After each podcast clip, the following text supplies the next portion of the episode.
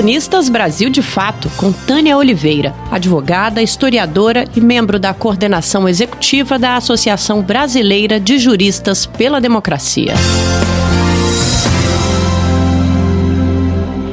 Arapongagem contra antifascistas. O voo do bolsonarismo ao método da ditadura. Araponga é o nome de uma árvore de porte médio que habita alguns países da América do Sul, inclusive o Brasil, cuja característica mais marcante é o canto alto e estridente. Popularmente, tornou-se sinônimo de espionagem, por ser título e apelido do personagem central de uma telenovela do gênero comédia pastelão da Rede Globo do início dos anos 90. Na vida real e nada cômica, o Serviço Nacional de Informações, SNI, que o atrapalhado detetive Aristênio tenta convencer seus superiores de reativar no folhetim televisivo, foi o centro de produção de informações sobre pessoas, grupos políticos, movimentos sociais e instituições, criado no primeiro ano da ditadura civil-militar em 1964 com subdivisões espalhadas pela máquina burocrática, as divisões de segurança e informação DSI e assessoria de segurança e informação ASI,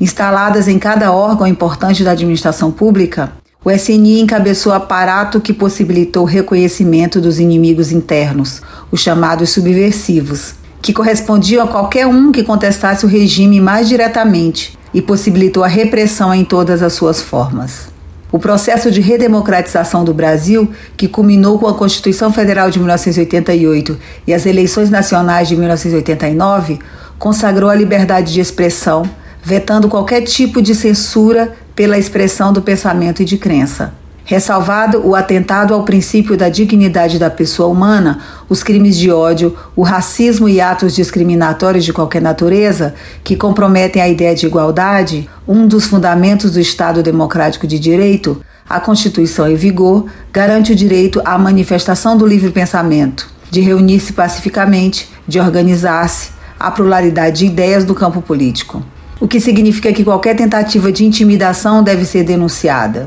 No dia 4 de junho de 2020, um dossiê com quase mil páginas com nomes, endereços, RGs, locais de trabalho e outras informações pessoais dos chamados antifas começou a circular em redes de WhatsApp de grupos da direita. A produção do documento foi atribuída ao deputado estadual Douglas Garcia, do PSL de São Paulo, aliado do presidente Jair Bolsonaro e um dos investigados pelo inquérito das fake news, conduzido no Supremo Tribunal Federal pelo ministro Alexandre de Moraes. Na última sexta-feira, dia 24, o portal UOL e a revista Época Online publicaram matéria sobre a existência de uma ação sigilosa com produção de um dossiê elaborado pelo Ministério da Justiça e Segurança Pública para monitorar servidores identificados como militantes antifascistas, com foco na organização de policiais antifascismo e professores. O Ministério Público Federal abriu investigação. Caso comprovada, a ação sigilosa da Secretaria de Operações Integradas, CEOP,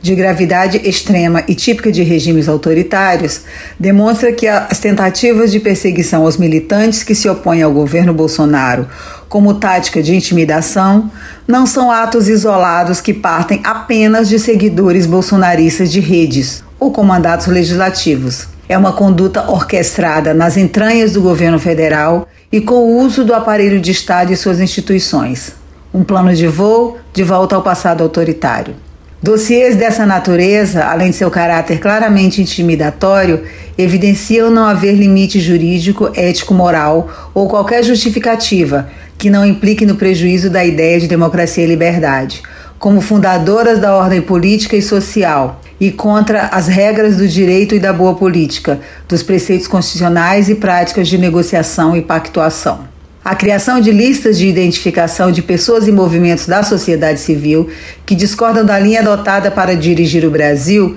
demonstra que o governo de Jair Bolsonaro não possui qualquer respeito pela liberdade de expressão e de organização dos cidadãos. Durante a ditadura civil-militar, Qualquer contestação política moderada, um protesto por liberdades democráticas ou emissão de uma opinião crítica ao regime ou ao sistema capitalista poderia ser lida como subversão, dado o poder arbitrário e a amplitude da Lei de Segurança Nacional. O conceito de crime político, portanto, equivalia ao conceito de crime de guerra, ancorado na tradição dos crimes de lesa pátria, isso é, contra a pátria Como a doutrina de segurança nacional entendia que a fase da guerra psicológica ou cultural era preparatória da guerra revolucionária dos comunistas contra a ordem social, uma matéria de jornal contra o regime era parte da estratégia dos subversivos para desgastar a ordem e tomar futuramente o coração do Estado. Jair Bolsonaro foi eleito fazendo o discurso da doutrina de guerra, da caça permanente ao inimigo, que deveria ser combatido sem trégua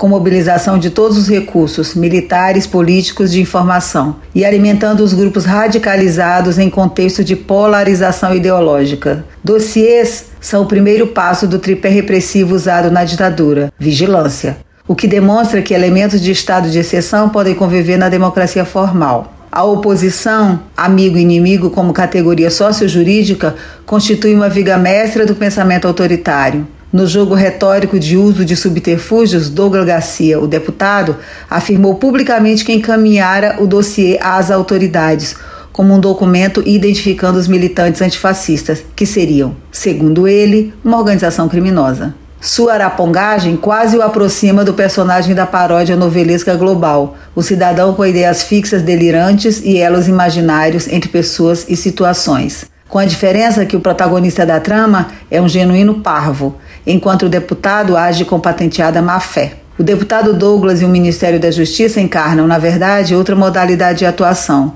Em tempo de pós-verdade, intentam inverter a lógica, criando uma suprema incongruência, uma conexão com a realidade segundo a qual os que lutam contra o fascismo seriam criminosos. Contra isso, para além da provocação das instituições contra as aventuras autoritárias, não há caminho diverso senão reforçar a cultura política democrática da sociedade, com a educação e formação geral do cidadão. Em paralelo, lutar para o fortalecimento dos valores democráticos, aumentar a participação institucional da sociedade civil e reduzir as desigualdades materiais graves. Cuidar das asas do pássaro, democracia, para que sejam propulsores que impulsionam sempre à frente, nunca em marcha ré.